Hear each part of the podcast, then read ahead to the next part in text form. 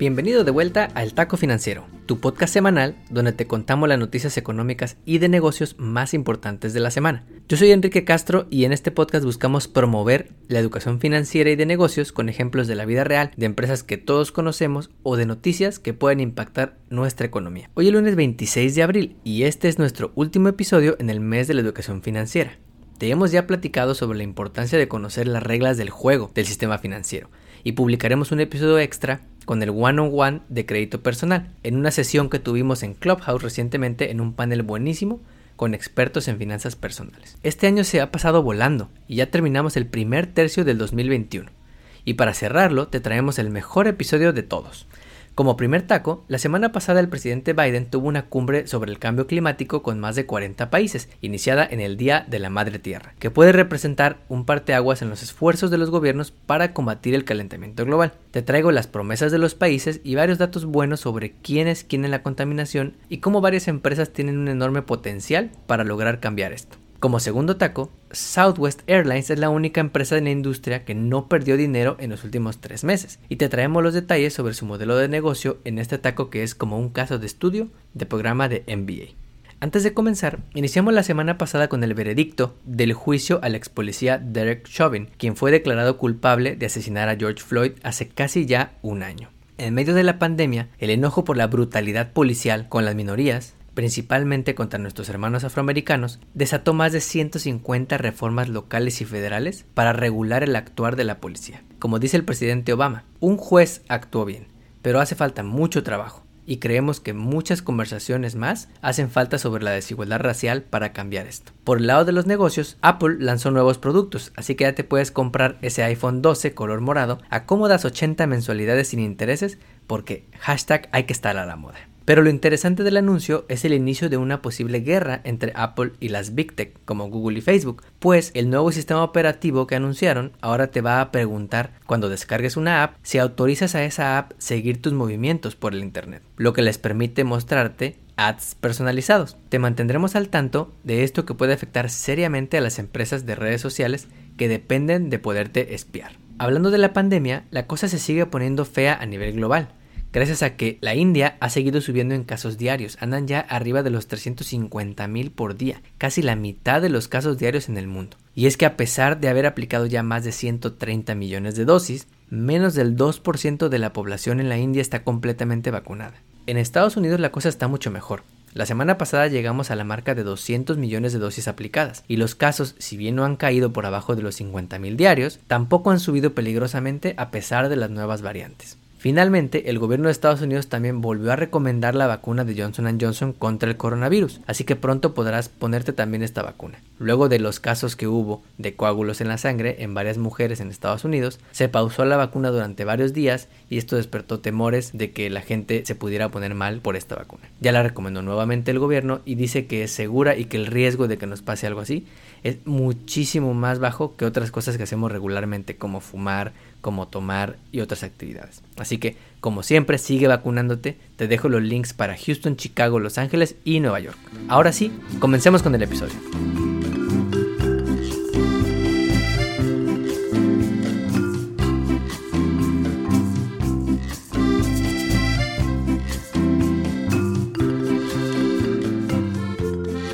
Como primer taco, el jueves pasado se celebró el Día de la Madre Tierra, un día para recordar lo que estamos haciendo por conservar el medio ambiente en el único planeta que tenemos por ahora. Y el mismo jueves coincidió el primer día en que el presidente Biden lideró una cumbre virtual de dos días con más de 40 países para ponerse de acuerdo sobre qué demonios hacer para combatir el cambio climático. Luego de que Trump se saliera del Acuerdo de París, Biden anunció que Estados Unidos regresaría el día 1 de su presidencia, tratando de regresar a Estados Unidos al liderazgo de los esfuerzos para combatir el calentamiento global. En palabras del presidente Biden, los signos del calentamiento global son evidentes y no se puede negar que el costo de no hacer nada cada vez es más grande. Biden logró comprometer públicamente a varios países y como en época de campañas, todo mundo prometió hacer algo. Estados Unidos anunció que para el 2030 reducirá sus emisiones contaminantes al 50% de los niveles que tenía en el 2005. Alemania se comprometió a bajar 50% sus niveles de 1990. También para el año 2030. Reino Unido dijo que para el 2035 van a bajar sus emisiones en 78% respecto a los niveles de 1990. Japón dijo que los va a bajar para 2030 en 46% respecto a los niveles que traían por allá en 2013. La Unión Europea dijo que quiere ser el primer continente neutral en emisiones para el año 2050. China por su parte dijo, eh, bueno, todo suena muy bien, pero yo voy a seguir contaminando un poquito. Reafirmó su compromiso de empezar a bajarle a la contaminación a partir de 2030 y prometió ser completamente neutral en emisiones de carbón para el 2060.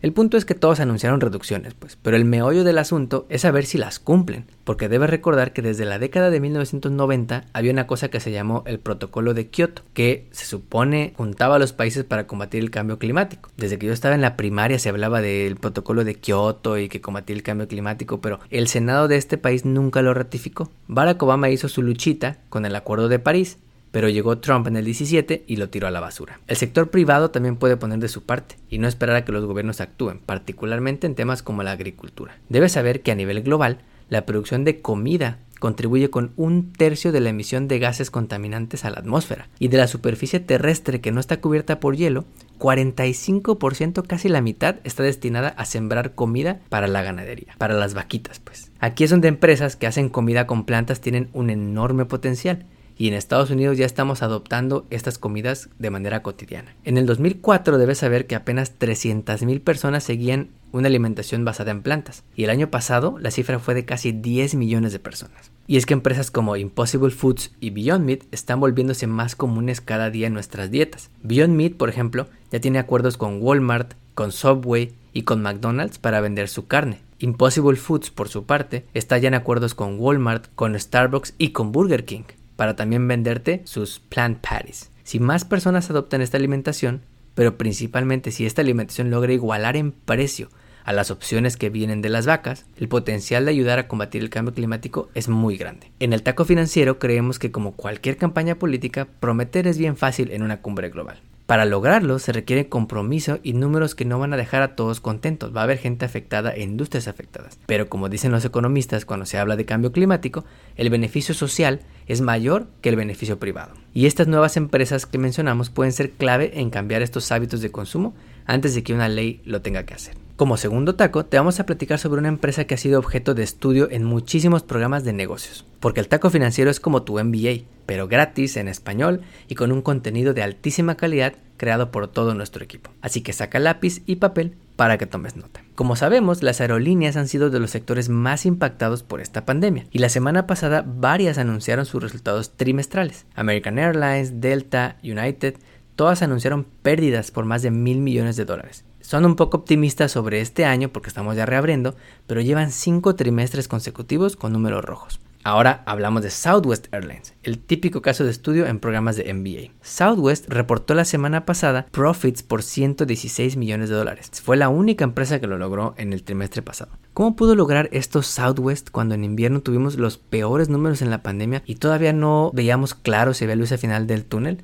La primera razón es que el gobierno apoyó a las aerolíneas con los paquetes de estímulo que ha aprobado desde marzo del año pasado, y a Southwest también le dio dinero. Pero la razón principal es el modelo de negocio que hace a Southwest Airlines diferente a las demás empresas. Primero, Southwest se enfoca en boletos para la clase media, nivel economy, a diferencia de las aerolíneas grandes que te venden los primeros asientos en business class que cuestan el doble solo para que te sirvan agua en vasitos de cristal y un desayuno calientito. Debes saber que a pesar de que solo 12% de los asientos son business class en un avión, representan 75% de los ingresos de las aerolíneas.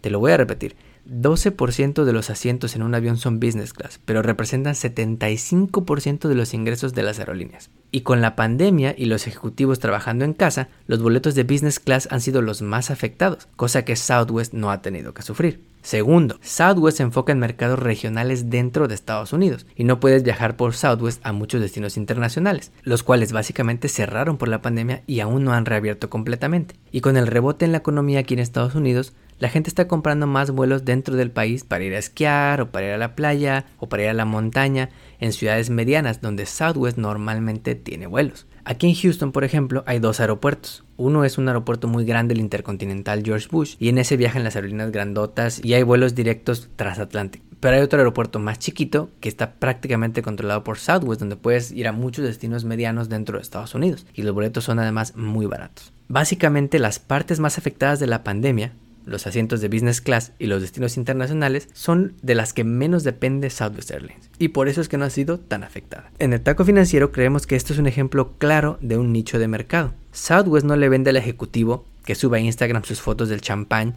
que le sirven en el asiento A1 del vuelo Dallas-Houston. Southwest le vende al millennial o le vende a la clase media que quiere un vuelo lo más barato posible para poder viajar a su destino. Y es tan optimista el CEO de la empresa que dicen que para junio de este año van a regresar a sus niveles pre-COVID. Mientras tanto, las grandes aerolíneas tendrán que esperar a que reabran las economías para aumentar sus ventas. Y quizá los pasajeros que vuelan en business nunca regresen a los niveles pre-COVID. Como taco de pilón, cerramos este mes de la educación financiera con la encuesta más reciente que existe sobre educación financiera en adultos en Estados Unidos. De acuerdo con el índice de finanzas personales PFIN o PFIN, un índice que mide el conocimiento y entendimiento que nos permite tomar decisiones financieras y manejar nuestras finanzas personales, los hispanos estamos atrasados frente al promedio en Estados Unidos. Este índice se calcula en un cuestionario de 28 preguntas sobre cómo consumimos, ahorramos, invertimos, nos endeudamos, entendemos el riesgo y buscamos información. Bueno, pues de acuerdo con el índice, el adulto blanco en Estados Unidos respondió a 55% de las preguntas de manera correcta, mientras que los hispanos respondimos 41% de estas preguntas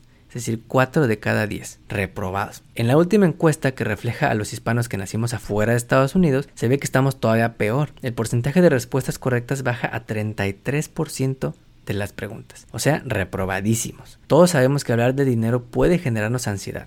Y la última encuesta refleja que los hispanos somos los que más sufrimos de esto, con 57% de los hispanos encuestados diciendo que sufre algo o mucha ansiedad por temas de dinero versus 49% de los afroamericanos y 45% de los blancos. Por eso es importante que busquemos recursos e información para tener el control de nuestras finanzas personales. Si estás en Clubhouse, hay grupos donde hablamos de estos temas a cada rato. Si quieres webinars, hay organizaciones como Women Economic Ventures que te pueden ayudar. Lo importante es quitarnos el miedo de preguntar, preguntar, preguntar. No olvides suscribirte a nuestro podcast donde quiera que lo escuches y ponerle 5 estrellas. Recuerda que estamos en Facebook, Instagram y Twitter como arroba taco financiero. Nos vemos el próximo lunes.